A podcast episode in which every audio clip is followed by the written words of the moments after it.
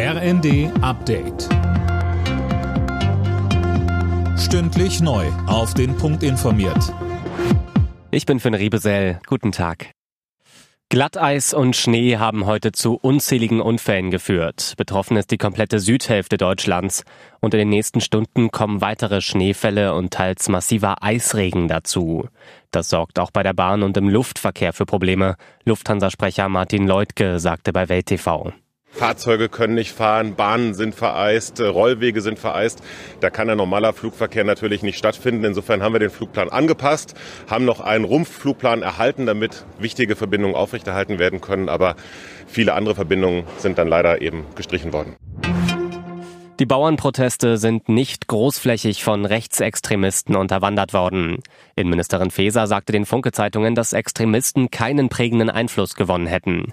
Es habe aber nicht hinnehmbare Vorfälle gegeben. Beispielsweise wurden Galgen gezeigt. 995 Menschen haben letztes Jahr bundesweit ein oder mehrere Organe gespendet. Das sind wieder etwas mehr als 2022, so die Stiftung Organtransplantation. Trotzdem werden immer noch viel mehr Organe gebraucht als gespendet. Viele Experten fordern deshalb weiter die Einführung der Widerspruchslösung. Damit wäre jeder erstmal automatisch Spender, wenn er nicht widerspricht. Felix Braun vom Universitätsklinikum Kiel.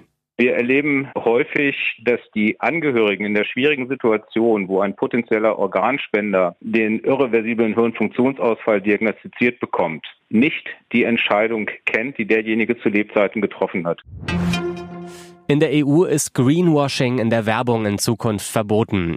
Slogans wie umweltfreundlich, klimaneutral und biologisch abbaubar dürfen nur noch auf Produkte gedruckt werden, wenn es dafür belastbare Beweise gibt. Das hat das Europaparlament beschlossen.